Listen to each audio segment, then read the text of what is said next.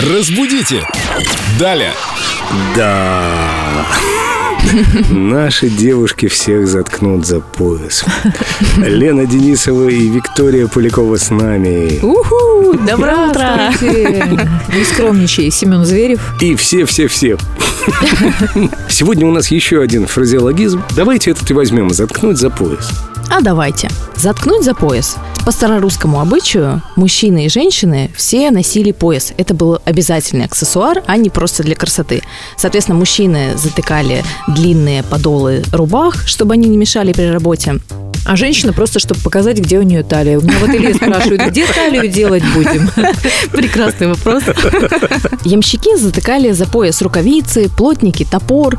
И вообще это выражение произошло из рабочей среды. То есть оно изначально несло смысл заткнуть за пояс, то есть превзойти кого-то в работе. Сейчас же мы используем это выражение в любой среде. То есть заткнуть за пояс значит утереть нос или обставить кого-то, или где-то превзойти в любой теме соперников или других людей просто. То есть поезд тут ни при чем. В том смысле, что Сегодня. это не, не обязательно рабочая среда. Вам не, совершенно не нужно быть строителем или токарем или слесарем, чтобы что-то там затыкать за пояс. Это Да, как сейчас говорят, просто поймите, что вы умеете делать лучше всего. И в этом вопросе всех вы заткнете за пояс. да, все верно. Как мы затыкаем всех за пояс в знании фразеологизмов и, конечно же, в красоте.